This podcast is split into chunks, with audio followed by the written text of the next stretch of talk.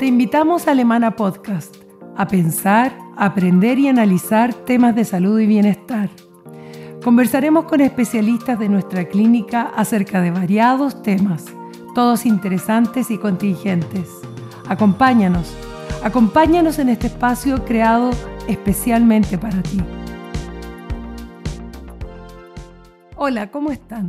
Soy Solange Anuch, psicóloga de Clínica Alemana. Trabajo en el Departamento de Psiquiatría y la Unidad de Enlace.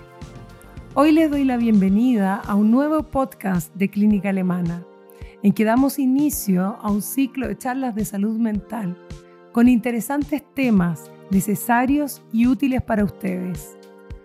Hoy conversaremos sobre deterioro cognitivo.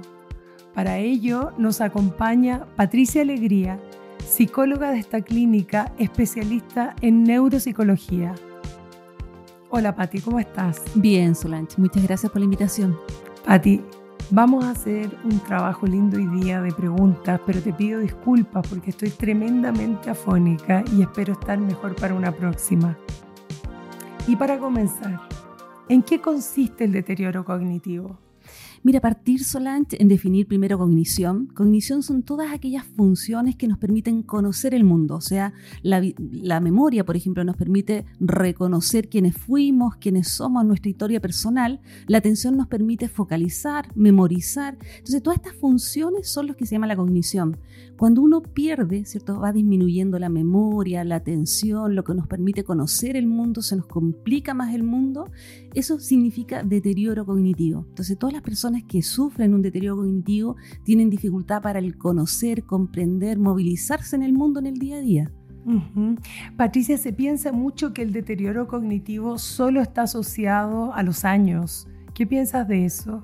Mira, el deterioro cognitivo, más que asociado a los años, tiene que ver con una disminución de hacer actividades entretenidas, de hacer una diversidad de actividades. O sea, el 93% de los factores están asociados a factores prevenibles en deterioro. Yo te diría que más que la edad tiene que ver más bien con el estilo de vida que llevamos. O sea, podemos encontrar personas con déficit cognitivos o deterioro cognitivo a muy temprana edad. Así que la edad es un factor relativo, pero yo te diría que es más bien la actividad o lo que desarrollemos en el día a día lo que va a definir el déficit cognitivo. Ajá.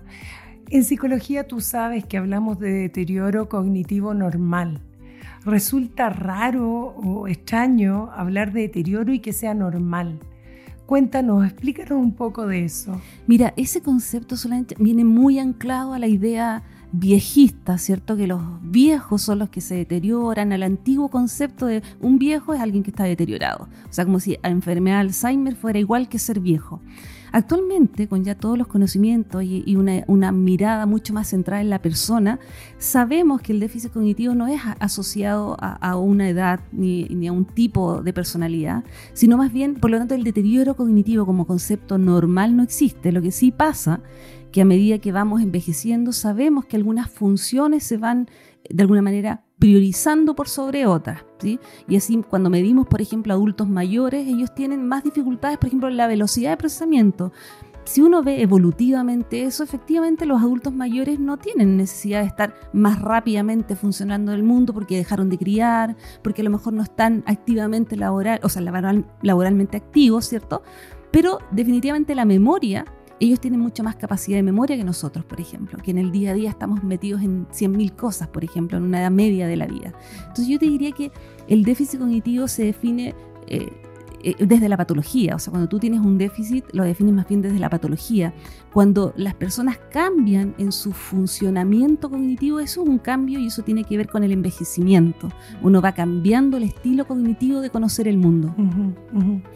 Y hay como una variación, como tú dices, en la velocidad. Es decir, es posible que se alcancen a veces los mismos rendimientos, pero en forma más lenta.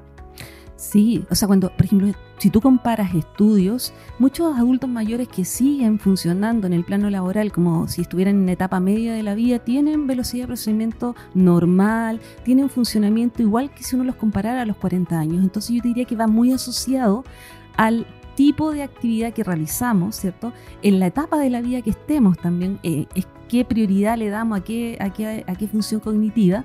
Eh, y también tiene que ver con, con un poco el proceso también de, ir pasando etapas en la vida. Así es. Oye, y volviendo a nuestra cultura, eh, Patricia, con el ingreso de la tecnología y de la inteligencia artificial, eh, podríamos pensar que nuestras nuevas generaciones o la juventud eh, va a tener un cambio en el funcionamiento cognitivo. Es posible, de acuerdo a lo que tú sabes, que nos planteáramos que eh, ellos pudieran sufrir un deterioro cognitivo o sencillamente se trata de un cambio de tipo de inteligencia. Mira, o sea, cuando uno ve a los niños, por ejemplo, los chicos pequeños ya tienen la incluido el touch. O sea, metido, desde, el chip. metido el chip del touch. O sea, tú los ves, les pasan un celular, no necesitas enseñarle y el touch lo, están, lo tienen incluido. Eh, cuando, claro, cuando... Mira, lo que, lo que me preocupa a mí como neuropsicóloga, más que eh, de alguna manera la inserción, ¿cierto?, de, la, cosa más tecnológica, me, me preocupa la no diversidad de eso. ¿Sí? A veces la cosa tecnológica implica, de alguna manera, centrarnos solo en eso y todas las investigaciones van en la línea de que lo que nos previene el deterioro cognitivo es hacer diversidad de cosas. Es, la variedad de actividades. Es la variedad de actividades, tocar un instrumento musical, visitarnos con amigos, tener conversaciones relevantes, tener tiempos de ocio, eh, o sea, la diversidad de actividades. Y claro, la tecnología muchas veces, como está el desarrollo actual, no nos diversificamos mucho en lo que hacemos. Entonces, todo lo relacionamos a la tecnología, relacionarnos con otros a través de la tecnología, hacer juegos a través de la tecnología. Yo creo que ese es el punto que me preocupa, pero efectivamente eh, cuando miremos a lo mejor a, a las personas que tienen actualmente 20 años, en 30 años más, definitivamente la inteligencia va a ser diferente. Va a ser distinta, absolutamente. O sea, las funciones que tengamos que medir. Las escalas, por ejemplo, Solange, funcionales que se están midiendo actualmente, tienen que incorporar el uso de tecnología, que hace 10, 20 años atrás no se incorporaba. Por lo tanto, definitivamente va a cambiar las funciones cognitivas, va, va a ser otro tipo de inteligencia. Y la tecnología puede jugar como a favor de nosotros, ser un apoyo incluso en esas condiciones, ¿cierto? Sí, o sea, en pandemia hemos dejado en evidencia que la tecnología es lo que nos ha ayudado a mantenernos de todas juntos. O sea, y ha sido el estímulo, como tú bien dices en, en la charla que nos has dado, a mantenernos conectados como una dimensión importante de la prevención del deterioro. Patti, la idea de vivir muchos años es apasionante. Y el saber hoy día de que podemos contar con enormes expectativas de vida y ojalá acompañadas de salud es algo que nos interesa a todos. Y eso ha llevado un montón de investigaciones. Y hay una investigación que se ha hecho en un archipiélago al sur de Japón, en Okinawa, donde casi el 40% de la población puede alcanzar más de 100 años. Entonces se trató de ver algunas de las características y estilos de vida de ellos.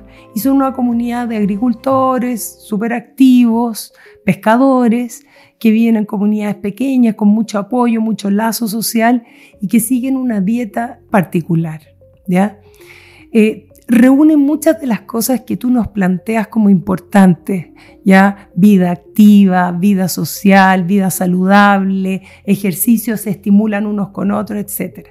Pero lo que se le dio preeminencia en este estudio y lo que se ha difundido a, lo largo del mundo es la dieta. La dieta Okinawa y se habla de la proporción Okinawa. Entonces, lo, increíble es que ellos invierten eh, nuestra tradición de Occidente de consumo de proteínas y lo que consumen enormemente son carbohidratos, especialmente papa.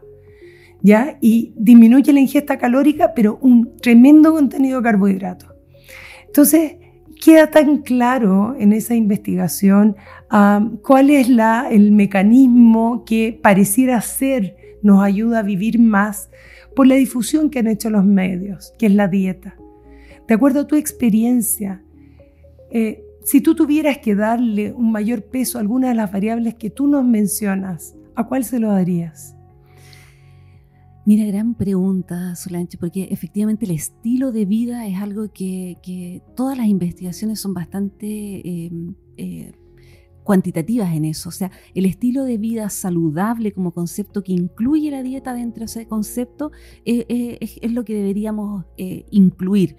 Em, yo creo que occidentalizamos lo que es de Occidente y sacamos un factor, pero lo más probable es que esa comunidad también tenga otro tipo de relaciones, tenga otro tipo de convivencia, incluya a lo mejor algún tipo de tradición, junta con otros, conversar. Rituales. Rituales. Por lo tanto, yo te diría que la dieta es un factor dentro de la vida saludable. Si tenemos una dieta adecuada, tenemos más energía para hacer deporte, nos juntamos con otros, tenemos más habilidades para, para hacer relaciones sociales, pero yo te diría que es el estilo de vida saludable y eso incluye las relaciones saludables, el dormir saludable, el, hacer ejercicio diariamente, el tener actividades desafiantes. O sea, un circuito muy integrado. Bastante más integrado que solo una dieta específica con cierto... Eh, así que yo te diría que la dieta es un aspecto de este estilo de vida, pero no es, no es todo. No, es todo, qué importante. Oye, y otra cosa es que dentro de las eh, dimensiones que tú nos señalas importantes, está la vida activa.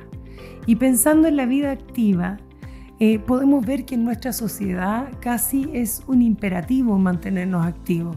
Es muy difícil no estarlo.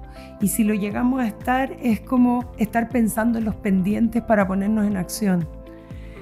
Eh, entonces yo te quería preguntar, ¿cuál es el límite entre una vida activa sana y cuando empezamos a incorporarnos en el circuito del estrés tóxico? Mira, en, neuropsicología y en esto de prevención, cuando decimos vida activa, no estamos, estamos haciendo alusión más bien a tener un rol dentro de la sociedad. Es decir, que la vida activa esté circundada en torno a un rol. Si tenemos un rol, por ejemplo, eh, de trabajo, laboral, o tenemos un rol dentro de la sociedad. Y por otro lado, em, la vida activa tiene que ver con, claro, con bajos niveles de estrés, o sea, un, un nivel de vida activa que me permita tener bajos niveles de estrés. ¿Cómo nos damos cuenta de que estamos estresados? Bueno, ahí los semáforos en, Occidente no están muy claros. O sea, normalmente eh, hacemos un llamado de alerta que estamos súper estresados, pero cuando estamos en la urgencia, cuando estamos con un cólico enorme. Entonces, yo diría que los semáforos nuestros están un poquitito pasados, ahí, así como para hacernos la llamada de atención.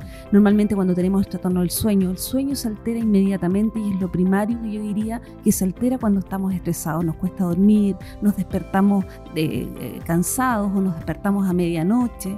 Em, vamos dejando, le vamos quitando. Hay un, mapa súper bonito que presento en la, en la presentación que tiene que ver con la rueda de la vida. O sea, nosotros tenemos que tener actividades de ocio, actividades familiares, actividades laborales. Lo laboral es una cosa dentro de la rueda de la vida. La diversidad, como tú la decías hace un rato. Definitivamente. Qué interesante. Y además de que la gente habitualmente llega a consultar en relación al, al estrés cuando ya está muy sintomática. Entonces yo creo que es bueno eh, tener estos semáforos cada vez más claros. Y tú ahí nos das en la charla algunas indicaciones importantes.